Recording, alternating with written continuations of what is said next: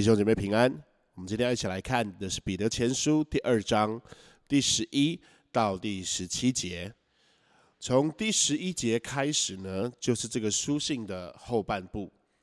前半部呢，主要是讲的是信仰概论，或是有一些生活教训。但是后半部呢，就开始所提到的是一般的生活原则，比较落实在我们生命当中、生活当中的每一个层面。我们的信仰要如何来实践？那我记得上周我们也才提到的是，信徒要追求圣洁。而上一章也提到我们要如何追求圣洁，以及追求圣洁的动机。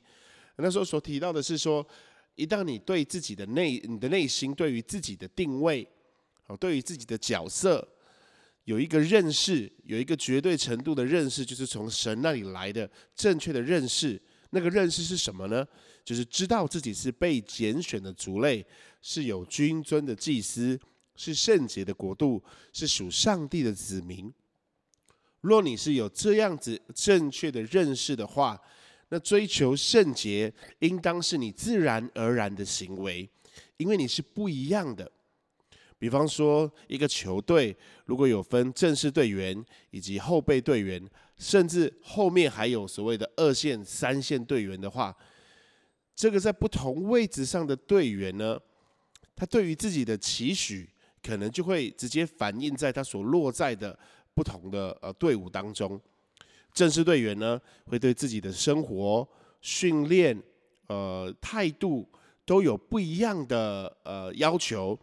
教练呢也会对他们有不一样的要求，甚至会说：“你个你若没有达到这个要求，你就必须退下去到啊预备队伍里面，或者是二线、三线。”而在第三线的队员呢，除非他自己有一个很大的认知，是我要成为正式队员，不然的话，他对于自己的训练的态度、生活的习惯、作息、饮食。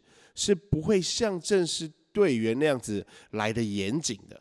好，我刚刚有说，除非他自己认知到我怎么样都要进去到正式队员里面的话，不然他会他就会啊放纵他自己。所以呢，还是对于自己内心的认知是很重要的。你怎么看待你自己？虽然不一定你现在是到正式队员，你是预备的，你是二线，你是三线的。但是，若你真心的知道你自己要前往哪里，你自己的目标在什么样的地方，你就会以那一个呃你要去的位置，我们说以终为始哈，以那个结果呢来预备自己，使自己前往到那个地方去。所以这是呃从第一节到第十节所提到的，我们要追求圣洁的动机，或者是追求圣洁的力量。其实就是于对于自己的定位，对于自己的身份的认识。彼得在这边一直提醒这些信徒，也就是读信者这些读者，说：你们是被拣选的族类，是有君尊的祭司，是圣洁的国度，是属上帝的子民。接下来从第十一节开始，就有了呃不一样的呃说法哈，就是又有有新的主题要延伸开来了，就是要把它落实在生命当中。前头才刚讲完，说你们是啊上帝的子民，在第十一节的开头就提到了，亲爱的弟兄啊，你们是客旅，是寄居的，所以呢，这里不是我们的家。也不是我们的终极的目标，更不是我们生活的终极的意义。我们在这里不过是客旅，是寄居的。再怎么样，我们都要离开这里。我们是短暂停留在这里的，我们只是经过。所以，我们有一个最终的目标，一个终极我们要去的地方。那里呢，才应该对于我们的生命有终极的意义。我们也应当认知到，我们是要前往那里，而不是只是要停留在这里的。一旦有这样正确的认知，我们会为着将来我们所要前往的地方去努力。我们会为着将来我们所要前往的那个国度、那个国家而去努力。所以他告诉我们：，我们是上帝的子民，我们是被拣选的族类，我们是有君尊的祭司。然后呢？在这个地上，我们是寄居，是客旅，我们只是短暂停留的，这样的告诉我们这是要做什么？他要劝我们，彼得要劝读信者说：你们要境界肉体的私欲，这私欲是与灵魂征战的。我劝你们呢，这个词哦，在这个 New International 呃 Version 和 NIV 的版本哈，它翻成是“我要求你们”。好，它的原文的意思呢，是我切切的恳求你们，我深深的期望你们。彼得对这些读信者、对这些信徒，甚至对我们来说，他有一个期望，有一个恳求，有一个命令，有一个要求是什么？就是要我们境界肉体的私欲。基督徒既然是客旅，又是寄居的，我们就应当境界肉体的私欲。这个私欲呢，就是对这个世界。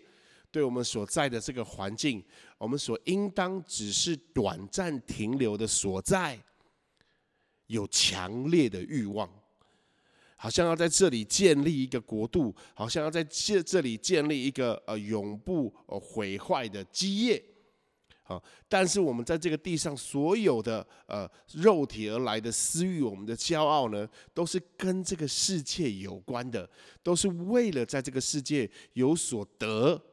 啊，让自己在这个地上呢，能够有利益、有好处，所以产生的这样子的私欲，而这样呢，是罪性的表征。这是我们所要前往的地方所不允许的，而且那里也不会有这样的事情。所以，既然我们是要前往那样子的地方，我们就不能。认为我们在这个地上是短暂的客旅，是寄居的，然后就在这个客旅的期间、寄居的期间放纵自己，因为我们不是啊将来要去那里而已，我们是上帝的子民，我们是被拣选的，是上帝从一开始就我们就是属于他的，我们不是在这地出生，我们是生在上帝的旨意跟美善当中。他原先是要我们过的是在他的国度当中与他同在的生活，不能因为你当个客旅、当个寄居的，你就变了一个人。而，在啊许多的情况下，很多人他呃工作的哈出外出差，学生哦去出国留学，这些在上位者或者是家长呢，总是会担心他去了那一个地方会怎么样呢？他会不会被改变呢？所以总是呢殷切的提醒他，要记得你是去工作的哦，好，要记得你是去念书的哦。同时还要提醒他，你去工作是为了什么？是为了在这个你所出发的公司在努力的，所有一切你要谨记的是为着公司，为着公司的好处。那所有一切送孩子出国留学的，要他谨记的是，你要记得你出去的时候，你是为了什么去的？要记得你的梦想是怎么来的？要记得你的计划是怎么来的？你当初你为什么要做这件事情？为什么要选择呃呃前往另外一个国家？不要到了那里你就变了一个人。要记得你只是暂时去那里，接下来你还是要回来的。而对于信徒来说，这是最重要的一件事情，就是我们原本就是属于天家的，因为我们在还没有世界还没有诞生以前，我们就被上帝所拣选了，所以我们是属于他的，而我们只是来这个地上做一个客旅，做一个寄居的，要经过这一段，然后回到我们父神父呃我们的父神那里。所以呢，他在这边劝诫我们要怎么样？要继续远离罪恶的欲望，无论何时都不可以让欲望得逞。这个命令呢，让我们知道，好，他要我们怎么样境界肉体的私欲，也就是同时这个私欲呢是被放纵，也可以被境界，也就是它是可以控制的，而非不能控制的。好，如今在现今的社会呢，很多人都认为，啊，包含基督徒也是一样哦。这样子的私欲呢，是无法控制的。但是在这里，我们透过这些经文，就让我们知道，这样子的私欲是可控的，是可以控制的。好，今天社会反而以为这个感觉啊是环境强加给个人的，所以我们是被环境所影响，我们是被这个大环境所引导的，所以我们的行为就不用负上了任何的啊道德责任。啊，这对基督徒来说是应当要撇弃的想法。我们不可以有这样子的看法。基于之刚刚所提到的那样子，这个社会的。判断所衍生出来的，就是呢，人不必为那种放纵欲望的行为负道德责任，所以这个社会呢，也会反过来歧视那些指责放纵私欲的人。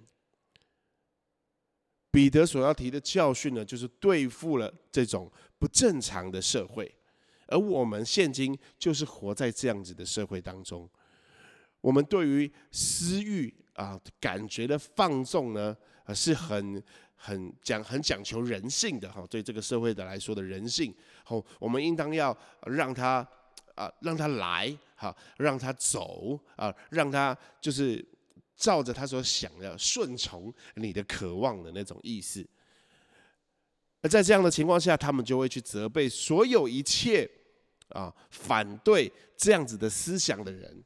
啊，特别是教会常常是站在这个位置，就是要啊，信徒要教会啊，要进阶肉体的私欲与这个世界的私欲站在一个敌对的位置的时候，我们就会被这个社会、被这个世界啊看待成一个传统的、保守的、呃守旧的啊，甚至是反制、反人类的一种呃宗教团体。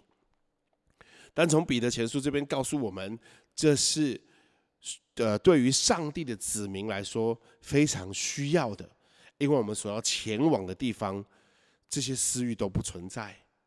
既然我们要去，我们应当要放下这样的私欲，我们要境界这样的私欲，我们要让我们自己啊，在这个地上做客旅、做寄居的期间呢，是受管制的。啊，有没有很多听过非常多啊？那个先生要出差，太太在家里担心的要命。啊每一天都在担心，啊，担心到担心出病来了。那担心什么？先生在外面控制不住自己，然后就外遇，就出轨了，是吗？他们出个差回来，整个感情、婚姻、家庭都破裂了，啊，甚至回来还有假装这个还有感情，还有婚姻，维持一个假装的婚姻的。在这里呢，上帝也透过彼得给我们同样的一个警惕。我们来到这个世间，我们本应该是在这个世上做光做盐的，哪知道我们被这个世界上的私欲给融合起来了。我们过得也跟这个世上的人一样的生活。接下来我们要来看第十二节。第十二节说：“你们在外邦人中，应当品性端正，叫那些诽谤你们的，呃，是作恶的。”因看见你们的好行为，便在鉴察的日子归荣耀给上帝。然后第十二节跟第十一节的，它应该是合在一起的同一句话哈。十一、十二节可以是整个书信后半段的引言好。第十二节呢是第十一节的反面，应该说它的正面积极的那一面。好，就是我们应当要怎么样？要品性端正啊！品性端正呢？跟第十一节的境界肉体的私欲呢，就是相对的。嗯，所以呢，作为信徒呢，我们应当要维持啊这样子的啊品性，特别是怎么样在外邦人中。好，我们呢在外邦人眼中呢，跟他们好像是一样的人，对不对？可是呢，因着我们的品性端正，因着我们的作为，他会感觉得出来，或是认出来说，你们你做这个信徒。好像是不一样的人一样，啊，他虽然没办法说出你是别的国家的人，或是，但是我们应当要有这样子的行为。我们是客旅，我们是寄居的，在外邦人当中，他虽然以为我们跟他们一样，但是我们跟他们不一样。好，在外邦人就是非信者、不信者哈。那我们作为信徒呢，应当表现的是我们所信的那样子的行为。所以要应当品性端正，基督徒要在这些外邦人面前表现出好行为。应该讲表现好像啊是积极的作为，但是大部分的时候，这个好作为是在呃比较被动的情况下，我们必须要有一个反应的啊。比方说，啊周遭的人啊叫你要一起来说谎话的时候，你你你你拒绝了啊。当大家都在欺骗的时候，你不欺骗；当大家都在剥削的时候，你不剥削啊。像这样子，在这个外邦人当中，在这样的外邦社会当中，你维持你自己属于天国的子民、天国的百姓的身份。以及应该有的作为，好，所以就可以叫那些诽谤你们是作恶的，因看见你们的好行为，在鉴察的日子归荣耀给神。所以基督徒在生活的美好表现，能够叫那些原先不断诽谤、控告他们的恶人呢，最后他有一个改变，就是把荣耀归给上帝了。好，这个在。彼得前书第三章第一到第二节啊，就有出现了哈，就说那个例子是什么？就是丈夫呢，会因为看到信主的妻子有良好的品性而被感化。好，在这个第十二节也有同样的意思，就是我们持续呢维持我们的品性端正，叫那些毁谤的原先呢毁谤我们的。啊，诽谤啊，对我们说坏话的，对我们存恶心的、有恶意的人呢，因为看见我们的好行为，以致他可以被改变。好，他原先是不幸的，到那一个日子，他可以将荣耀归给上帝。好，到了鉴察的日子呢，那些诽谤基督徒的人呢，要将荣耀归给神。他为什么归给神？啊，因为在启示录那边，我们也可以看到。即便呢，神的降临已经在我们的呃世界发生，就是我们的肉眼可以看到，在启示录的时候，还是有人不归荣耀给上帝的啊。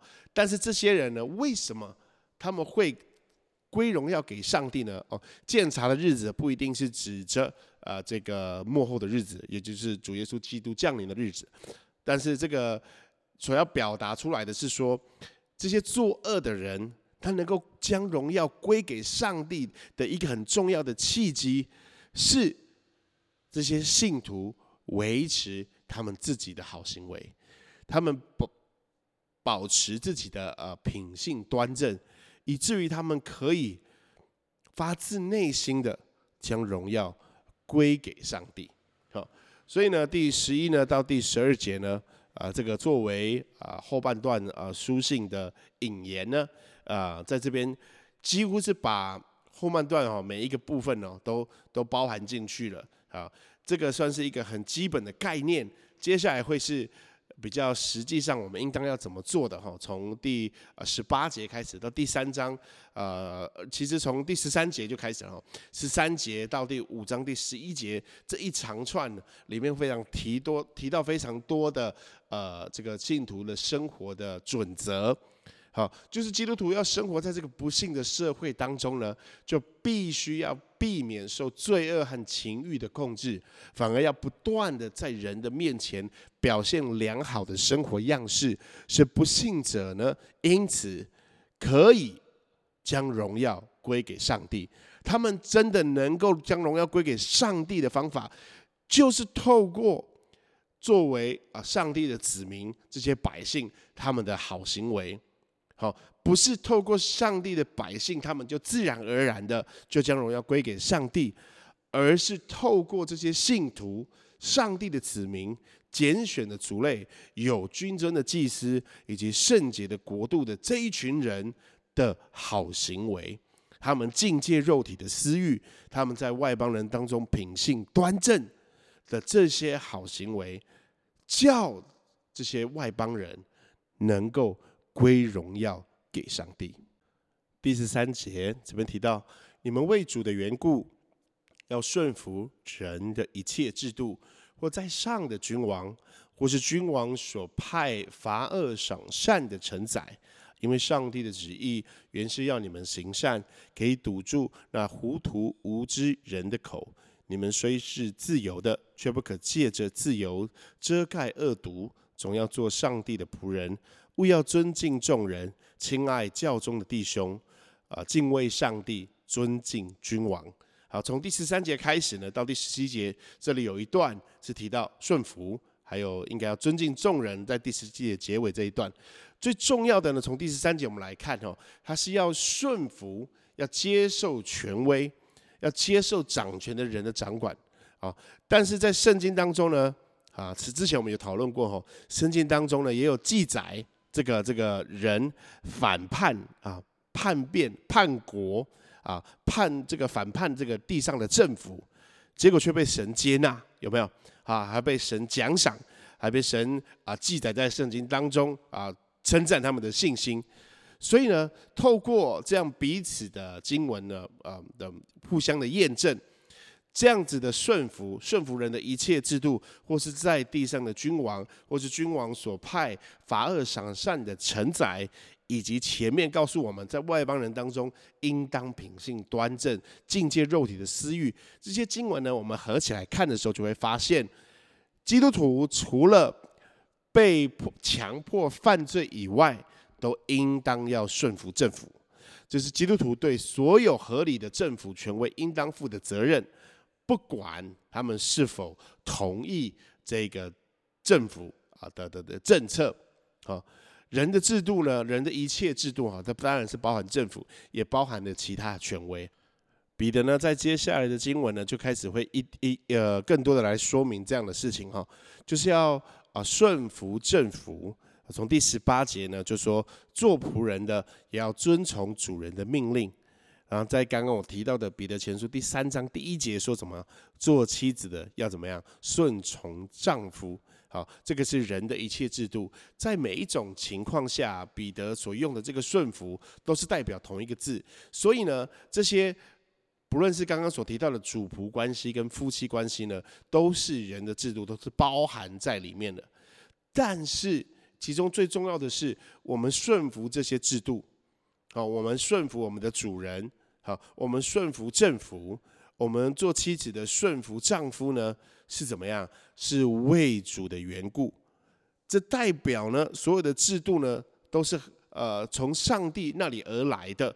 我们也顺服在上帝的安排当中，所以不论是在哪一种制度当中哈，除了刚刚前面所提到的，它只要是啊一种合情合理的制度呢，都应当是我们要顺服的对象啊，包含了亲子的关系啊，牧长与教会会友的关系，工作上的主管和部署的关系，还有师生的关系，甚至呢，你做义工。啊，你对于啊，你去当义工的时候，对于那个义那个活动的主持人或者那个工作的负责人呢，你也是要啊遵守的，你也是要顺从的。这样子的有权威的制度呢，是要使社会上的每一个人都应当能够正常运作的。所以呢，我们若顺服这些制度，必会讨神的喜悦，且让神得着荣耀。为主的缘故呢，这个就说明了为什么我们要顺服一切的制度。就是为了主嘛，为了主的缘故，因为我们是他的仆人，我们要顺服于我们的主。当我们在地上顺服于这些制度、权柄跟权威的时候，就是在向这个世界表明我在顺服我的主，我在顺服一个至高的、更高的权威。他叫我顺服，我就顺服了。彼得在写这一段的时候是非常特别的哈。因为在这边有讲到，呃，后面讲到尊敬君王嘛，还有十三节的，或是在地上的君王，他说是要顺服的、顺从的哦。彼得在写的时候啊，罗马的皇帝是尼禄啊，我想这个名字大家都熟悉。尼禄皇帝呢，就是后来对基督徒大迫害的人，彼得自己呢，也在他的迫害之下殉道。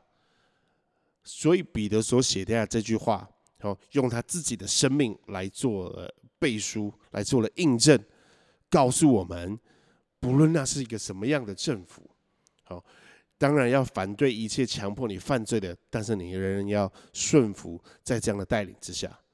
上帝希望基督徒甚至要去顺服那个不信主、不道德的权威，以至于我们可以透过这样的方式，向这个世界以及向神表明主啊。所有一切的权柄，我都放在你手中。我不为自己伸张，我不靠我自己来伸冤，是主替我伸冤。而在这样子的顺服底下，哈，这包含的是三十至十五节所提到的这样子的，你要顺服君王，顺服承载，顺服人的一切制度，是因为上帝的旨意是要我们行善，可以堵住那糊涂无知人的口，就是跟前面第十二节啊所提到的是一样的内容。那在第十六节呢？这边所要说到的，你们虽是自由的，却不可借着自由啊遮盖恶毒，总要做上帝的仆人。这个自由呢，跟前面的顺服好像是啊，应该在在在这个字词上的意义啊是是相反的，对吗？啊，是彼此相对的。所以他在这边彼得要告诉我们的，我们作为信徒的，我们作为上帝的百姓，我们是自由的。但是这个自由呢，却不能拿来自由的放纵，而是透过的这个自由，我们应该可以自由的顺服才是。好，我们这样子的顺服这些呃君王制度跟承载，是因着我们是自由的，我们不是这个被这个社会啊的私欲所牵引、所辖制的。我们因为我们是自由的。所以我们可以去服从，我们可以去顺从，但同时在自由的情况之下呢，我们又是上帝的仆人，因为上帝是我们的主人，我们的生活、动作、存留都在乎他。我们既然是上帝的仆人，就应听从上帝的命令。上帝所教导我们的是什么？是去爱人。